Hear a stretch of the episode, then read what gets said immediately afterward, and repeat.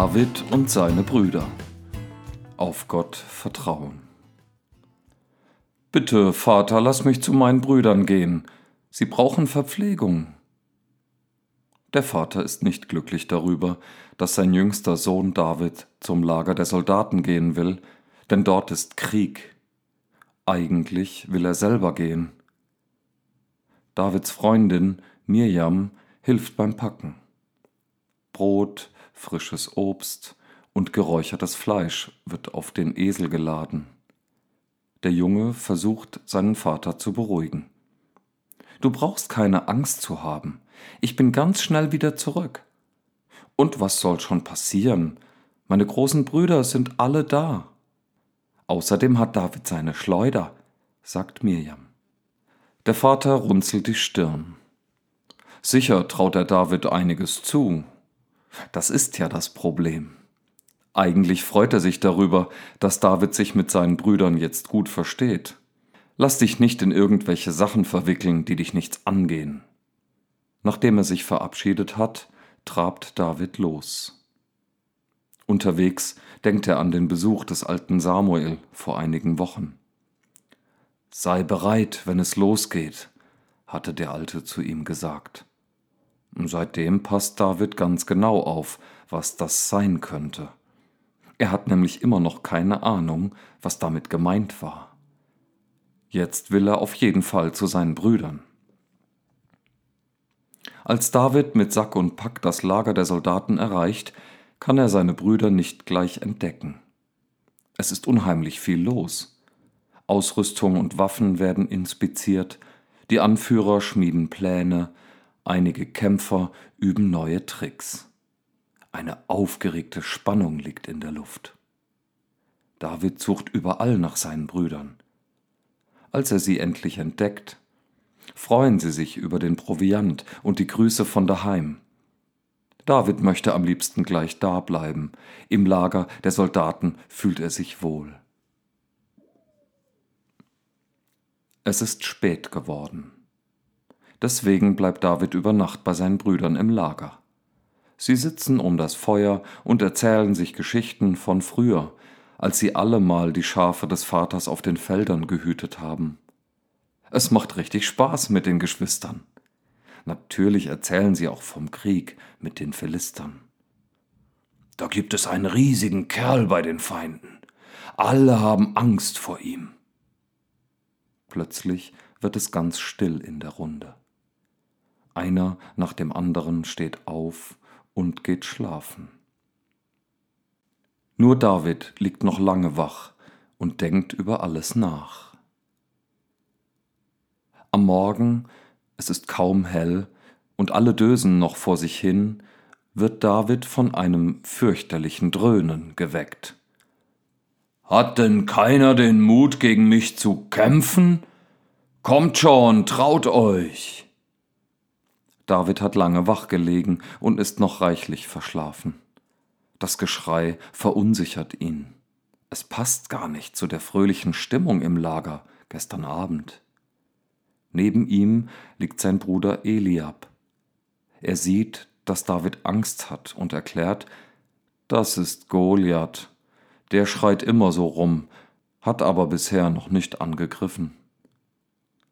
Zeigt mir den Riesen, ich will sehen, was uns solche Angst einjagt. Eliab nimmt David an die Hand und führt ihn zu einem Bach. Auf der anderen Seite steht Goliath.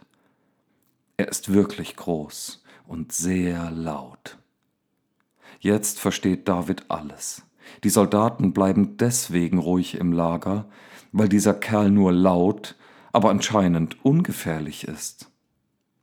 Solange man nicht in seine Nähe kommt, hat man wohl nichts zu befürchten. Die feindlichen Soldaten haben sich genauso verschanzt wie unsere und machen nichts. David wundert sich darüber.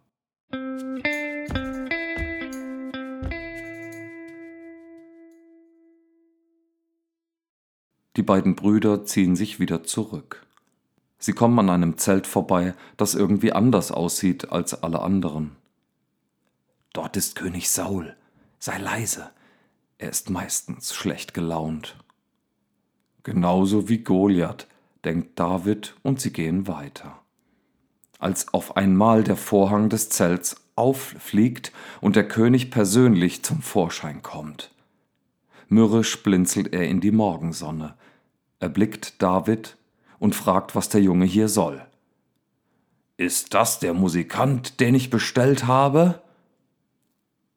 Eliab zischt seinem kleinen Bruder zu, halt um Himmels willen die Klappe. Aber David sagt einfach, klar kann ich Musik für den König machen. Dabei schaut er ihn nicht an, aus Respekt und weil er doch ein wenig Angst vor seinem eigenen Mut hat. Im Zelt des Königs sieht es gar nicht so prächtig aus, wie David es sich vorgestellt hat. König Saul deutet in eine Ecke. Dort liegt eine Art Gitarre. David schnappt sie sich und fängt an zu spielen. Die Musik beruhigt den König. Er legt sich auf sein Bett und schläft ein. David spielt noch ein paar Takte, dann schleicht er sich in die andere Ecke des Zeltes, wo Sauls Rüstung steht. David kann die Augen nicht von dem Schwert lassen. Noch nie hat er eines aus der Nähe gesehen. Was willst du mit dem Helm und dem Schwert? Denkst du, Goliath hat Angst vor dir? Glaub mir, sagt Saul, ich würde dem die ganze Rüstung schenken, der Goliath besiegt. David muss lachen. Aber die ist mir doch viel zu groß. Jetzt lacht auch König Saul und schüttelt verwundert den Kopf. Du würdest es wirklich tun, oder? Vielleicht bist du der Einzige im ganzen Land, der den Mut dazu hätte. David denkt an den alten Samuel und erwidert, Du meinst wohl Gottvertrauen? Etwas durcheinander verlässt David das Zelt des Königs. Ziellos schlendert er durch das Lager. Die Worte des Vaters fallen ihm wieder ein, die er zum Abschied gesagt hatte. Misch dich nicht ein, wenn es dich nicht angeht. Plötzlich merkt David, dass er wieder an dem Bach steht. Er spürt eine Hand auf der Schulter. Es ist sein Bruder Eliab. David, was tust du hier? fragt er. Es ist gefährlich hier. Wenn Goliath seinen Speer nach dir wirft, würde uns das umhauen. Doch es ist zu spät.